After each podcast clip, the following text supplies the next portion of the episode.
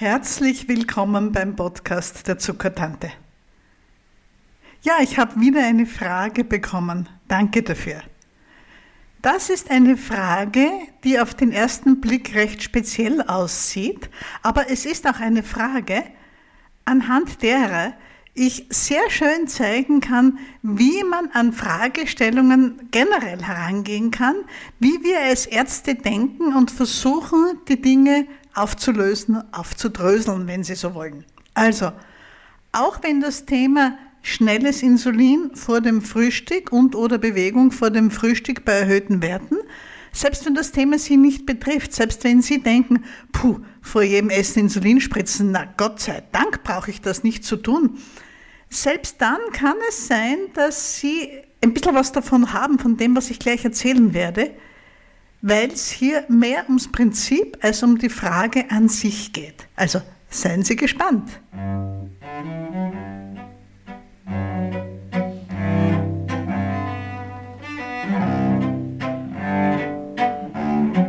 Ja, ich bin also die Zuckertante. Dr. Susanne Busanik, mittlerweile sogar Medizinalrätin. Wir in Österreich, wir lieben solche Titel. Also ich finde es eher ein bisschen lächerlich. Aber Medizinalrätin, wenn man das hört oder liest, dann weiß man, dass diese Ärztin nicht mehr die allerjüngste ist.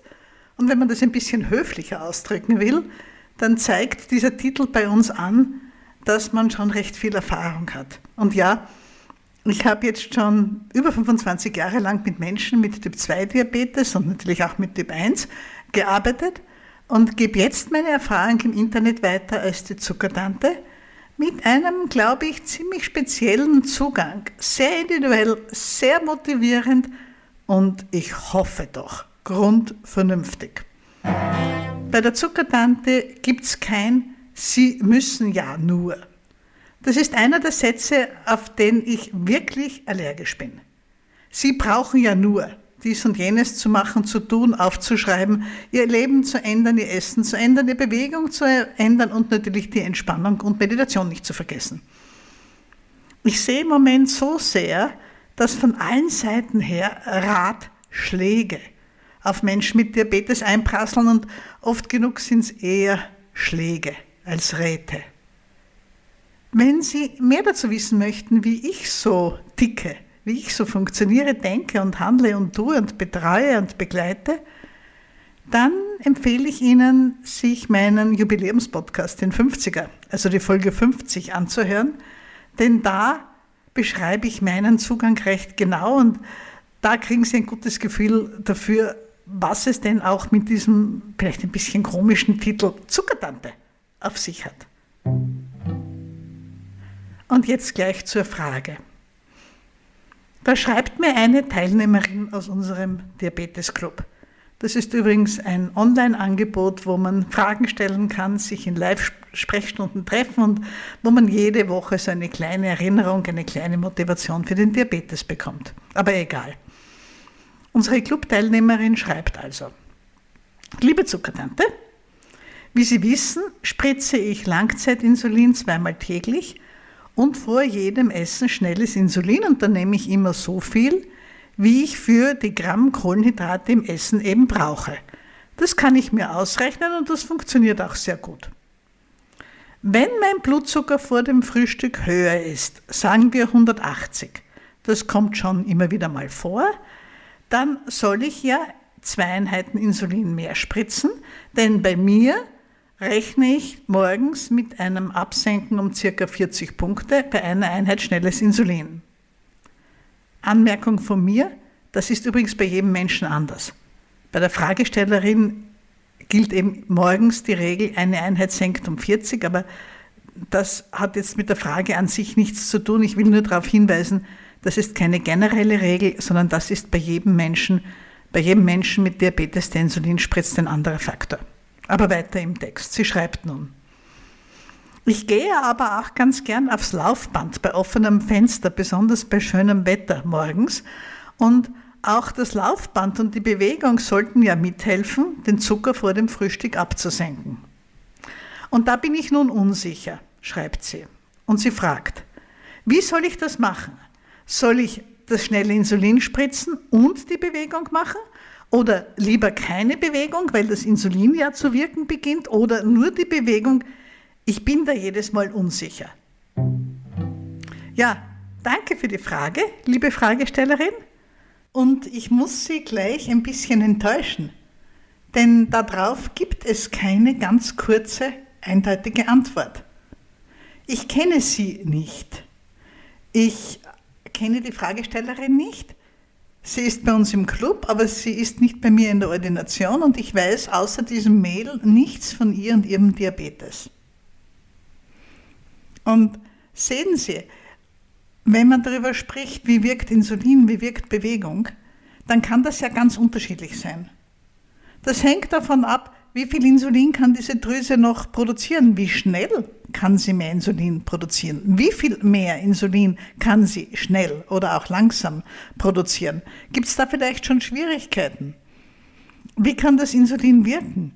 Wie reagieren die Zellen auf das Insulin? Wie schnell läuft der Stoffwechsel? Wie schaut es aus mit Muskelstoffwechsel, mit Trainingszustand, mit Fett in der Leber, mit anderen Hormonen, vor allem den Schilddrüsenhormonen? Wie lang läuft dieser Diabetes schon? Wie hoch sind sonst die Insulindosierungen? Sind noch andere Medikamente im Spiel? Gibt es weitere Risikofaktoren? Und so weiter und so weiter und so weiter. Also alles ein bisschen kompliziert und deshalb ist es immer am besten, wenn jede für sich selber draufkommt, was bei ihr am besten funktioniert. Und dafür gibt es Regeln und eigentlich ist das ja ganz logisch. Und bei so einer Frage, auch in der Ordination, sehe ich meine Aufgabe vor allem darin, durch Zurückfragen, durch Strukturieren, durch Ordnung in die Gedanken bringen, den Leuten zu helfen, selbst drauf zu kommen, wie sie sich in einer Situation am besten helfen können. Und deshalb meine ich eben, diese Frage ist jetzt nicht nur für jene Diabetiker interessant, die schnelles Insulin zu jedem Essen spritzen, sondern diese Prinzipien, wie man an sowas herangeht, die lassen sich auch anwenden auf Fragen wie, ist jetzt Bewegung vor oder nach dem Essen besser? soll ich das oder jenes ganz weglassen oder soll ich ein bisschen was davon essen oder gar nichts? Wie wirkt sich bei mir Krankheit aus? Wie wirken sich bei mir verschieden stressige Tage aus? Wie soll ich darauf reagieren und so weiter und so fort? Aber bleiben wir bei unserem Beispiel. Die Ausgangssituation ist also, da hat jemand, der offensichtlich sonst eine ganz gute Diabeteseinstellung hat, halt hin und wieder nüchtern Werte um die 180 um auch das vom Tisch zu haben. Ja, das sind natürlich keine Idealwerte. Natürlich ist 180 nüchtern deutlich zu hoch, aber es steht ja auch ganz ehrlich in der Frage drin, ab und zu kommt das schon vor. Und solange das nur ab und zu vorkommt, würde ich mich auch nicht zu sehr da rein verbeißen. Wenn es häufiger wird, sollte man sich die gesamte Insulineinstellung anschauen und dann eher die 180er verhindern, als an den 180ern rumzudoktern. Aber gerade bei einer vollen Insulineinstellung, wo die eigene Bauchspeicheldrüse kein oder nur mehr ganz wenig eigenes Insulin macht, kann das schon einmal vorkommen. Das Essen am Abend davor falsch eingeschätzt, vielleicht sehr spät noch was gegessen, vielleicht eine unruhige Nacht gehabt, was auch immer. Wir gehen jetzt einfach einmal davon aus, der Zucker ist 180 und die Fragestellerin sagt, soll ich nun aufs Laufband oder soll ich mein schnelles Insulin spritzen und dann aufs Laufband oder nur das Insulin spritzen und dann essen? Weil das sind im Grunde die drei Möglichkeiten, die sie bei ihrer Behandlung hat. Und sehen Sie, da fragt man jetzt zurück. Da schaut man jetzt als erstes, wie funktioniert denn der Zuckerstoffwechsel bei dieser Person? Und das ist bei jeder Person einzigartig. Und das ist ja genau das, was meinen Job, meine Arbeit so unglaublich spannend macht, wenn Typ-2-Diabetes bei jedem Menschen gleich abliefe, dann hätte ich nicht viel zu tun. Dann könnte ich mehr oder weniger automatisiert irgendwelche Medikamente oder Insuline verschreiben und das Ganze wäre schrecklich langweilig. Und ich komme gar nicht gut zurecht mit langweiligen Aufgaben. Das merkt man unter anderem an meiner Buchhaltung, aber das ist eine andere Geschichte. Und zurück zur Frage. Ich würde also als erstes sagen, na, wie haben Sie es denn bis jetzt gemacht? Haben Sie sich das schon einmal angeschaut? Dann kommt meistens ein etwas ratloser Blick zurück. Und dann würde ich etwas empfehlen, was ich jedem empfehle, der selbstbestimmt mit Diabetes umgehen will, nämlich nehmen Sie sich ein kleines Büchlein. Marschieren Sie in die nächste Papierhandlung, kaufen Sie sich irgendein hübsches Büchlein zum Reinschreiben, etwas, das Ihnen gefällt, das Sie gern zur Hand nehmen. Und dann gehen Sie so eine Frage systematisch an. Schreiben Sie als Überschrift durchaus nüchtern Zucker 180, was nun? Und da ist einmal die erste Frage, wie ist denn das, liebe Fragestellerin, wenn Sie aufs Laufband gehen? Haben Sie da schon Erfahrungen? Angenommen, Sie wachen mit 180 auf, gehen 20 Minuten aufs Laufband. Wie ist der Blutzucker nachher? Und wie ist der Verlauf der Zuckerkurve in den Stunden nach dem Frühstück? Und wenn Sie das nicht wissen, dann testen Sie es bitte raus.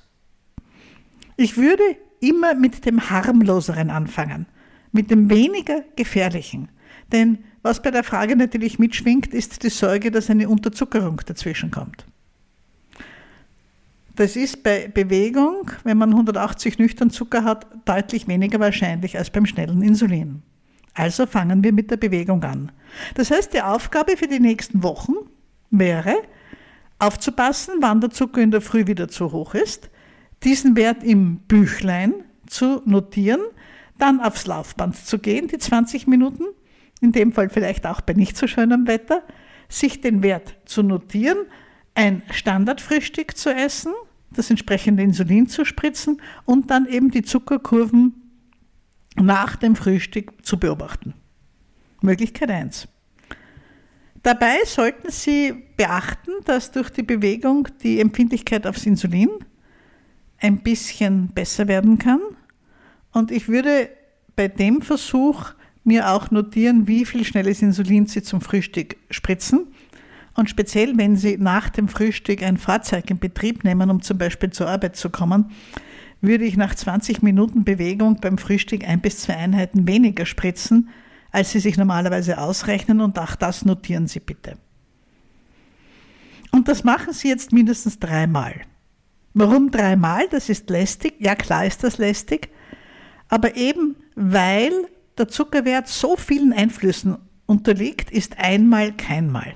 Eine Beobachtung sollte jemanden nie dazu bringen, das komplette Verhalten zu ändern. Auf eine Beobachtung können Sie sich einfach nicht verlassen. Da können so viele zufällige Faktoren mitspielen. Schauen Sie sich so eine Fragestellung immer mehrmals an. Angenommen, Sie haben das jetzt dreimal gemacht und Sie haben gesehen, dass sich der Zucker vielleicht nach der Bewegung ein bisschen senkt. Es könnte aber auch sein, dass er sogar steigt, eben weil sie im Moment ein bisschen zu wenig Insulin im Blut haben. Dann schreiten Sie zum zweiten Test. Sie spritzen vor dem Frühstück die erhöhte Dosis Insulin, essen Ihr Frühstück und beobachten den Wert in den nächsten vier Stunden nach dem Frühstück. Auch da bittet das Standardfrühstück, damit man das wenigstens fix hat. Und auch das macht man jetzt dreimal. Und als nächsten Schritt würde ich mir jetzt die Kurven der Zuckerwerte nach dem Frühstück ansehen, wenn Sie etwas mehr Insulin gespritzt haben. Und Sie wissen ja, das Ziel wäre, dass nach fünf Stunden circa der Blutzucker im Zielbereich ist. Wenn Sie einen üblichen Zielbereich verwenden von 90 bis 120, 130, dann sollte der Zuckerwert nach den fünf Stunden eben im Zielbereich sein.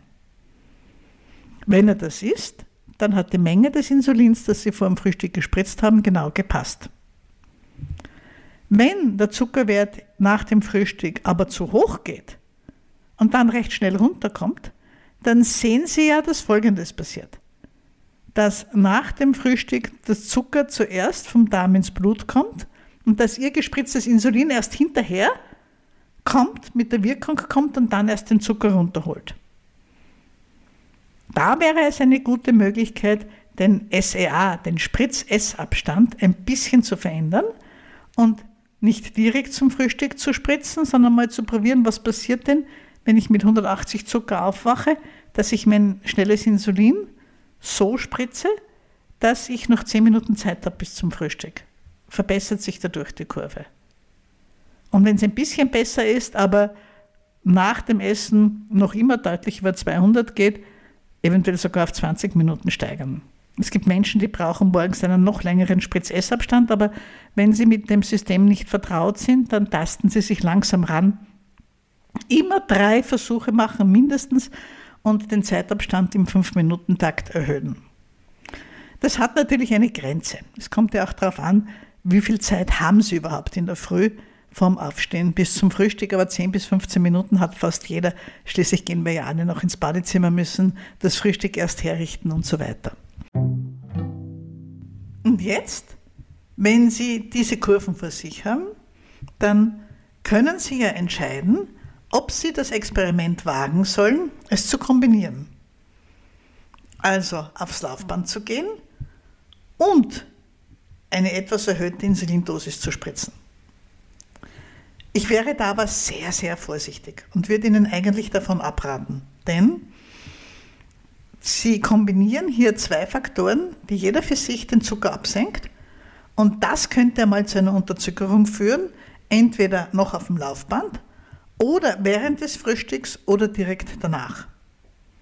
Von daher nehme ich an, eines von beiden wird wahrscheinlich die richtige Variante sein. Möglicherweise kann es sein, dass es Ihnen in so einer Situation ganz gut tut, für die Kohlenhydrate zu spritzen, aufs Laufband zu gehen, aber nicht die erhöhte Insulinmenge, sondern die für Zucker im Zielbereich.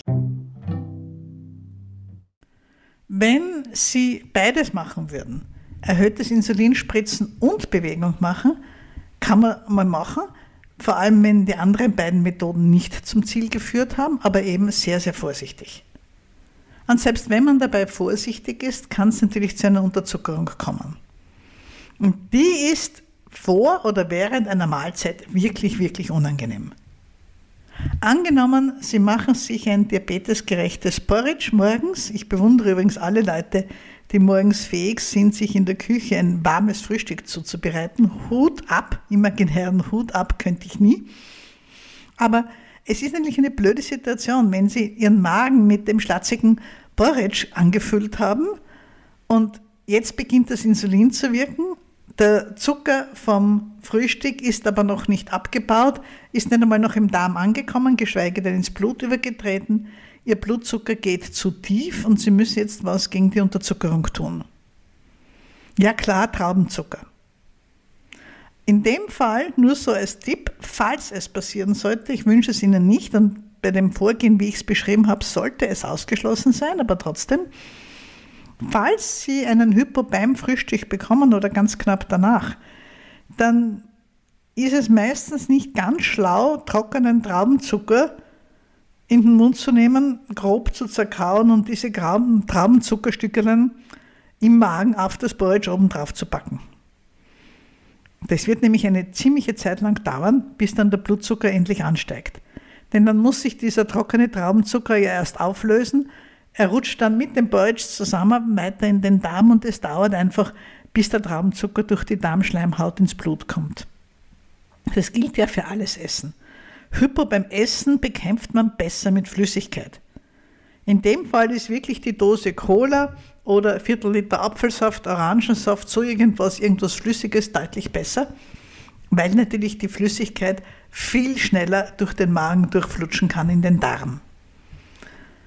Es ist wirklich eine unangenehme Situation, eine Unterzuckerung bei vollem Magen zu bekommen und von daher eben, wenn Sie vor so einer Problematik stehen, nicht holl oder roh, einfach, ja, ich spritze mir Insulin und außerdem gehe ich noch aufs Laufband, sondern gezielt raustesten, was bei Ihnen gut funktioniert. Und dieses Prinzip, das gilt jetzt für alle, die mit Diabetes zu tun haben. Auch wenn Sie zum Beispiel wissen möchten, kann ich hin und wieder eine Topfengulatsche essen oder nicht? Wenn Sie mich das fragen, ist die Antwort meistens, ich habe keine Ahnung. Probieren Sie es aus. Vielleicht einmal mit einer halben anfangen.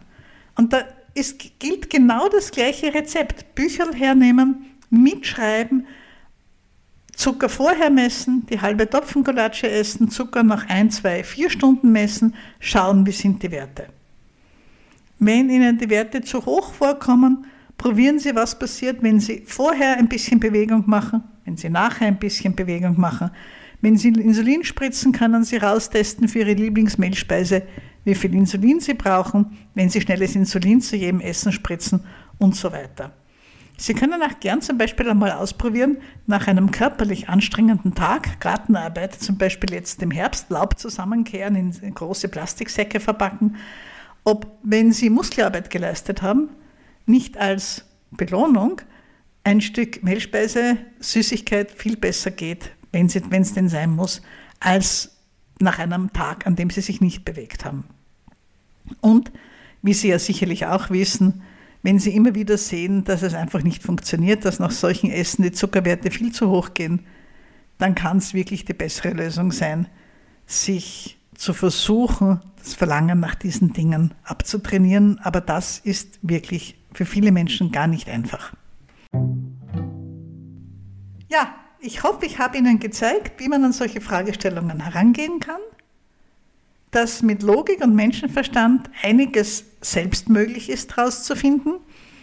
Und ich empfehle hier wieder mal ganz, ganz herzlich die Methode, sich solche Versuche aufzuschreiben, weil man sich einfach nicht merkt und weil man eben immer mindestens drei Tests braucht, bis man eine Aussage hat, wie der eigene Körper auf irgendetwas reagiert.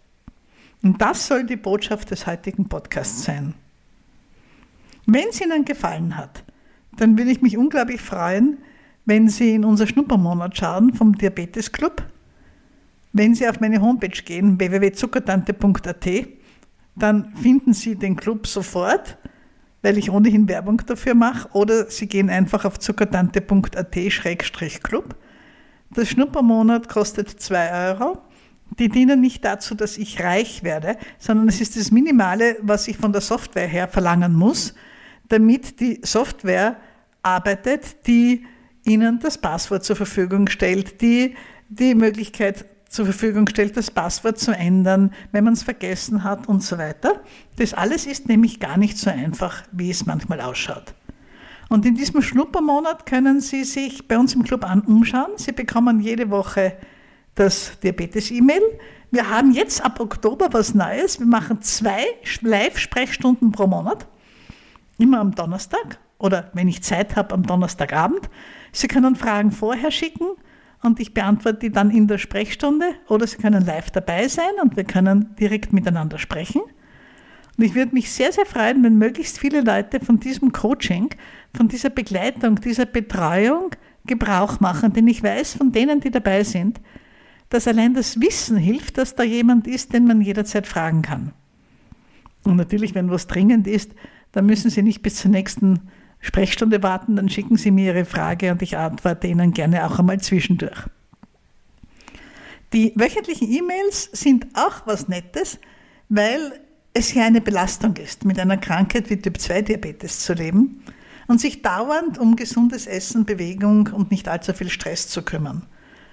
Und niemand schafft das auf demselben hohen Niveau gleich engagiert über Wochen, Monate und Jahre.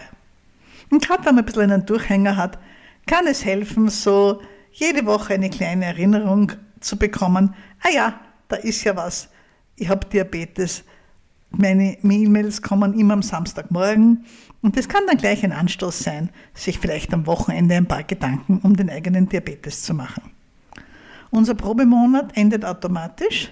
Es geht in kein Abo über, es wird Ihnen nichts abgebucht, es sind wirklich nur die zwei Euros. Wir schicken Ihnen dann nur ein E-Mail und sagen, haben Sie sich alle unsere Rezepte angeschaut, haben Sie sich die Videos angeschaut, die Sie interessieren, haben Sie sich im Club ein bisschen umgesehen, da gibt es schon ganz viel Material. Und wenn Sie länger dabei bleiben möchten, dann geht es eben nur mit einem Abonnement bei der Zuckertante. Ich freue mich, wenn viele sich das Schnuppermonat anschauen. Sie können in der Zeit auch alle unsere Rezepte, Videos und dergleichen sich anschauen und Rezepte runterladen. Und vielleicht macht auch Ihnen so etwas Spaß. Ich freue mich auf Sie alle, Sie im Club zu sehen oder vielleicht bei einer Veranstaltung. Die Zuckertante grüßt und wünscht allzeit gute Werte.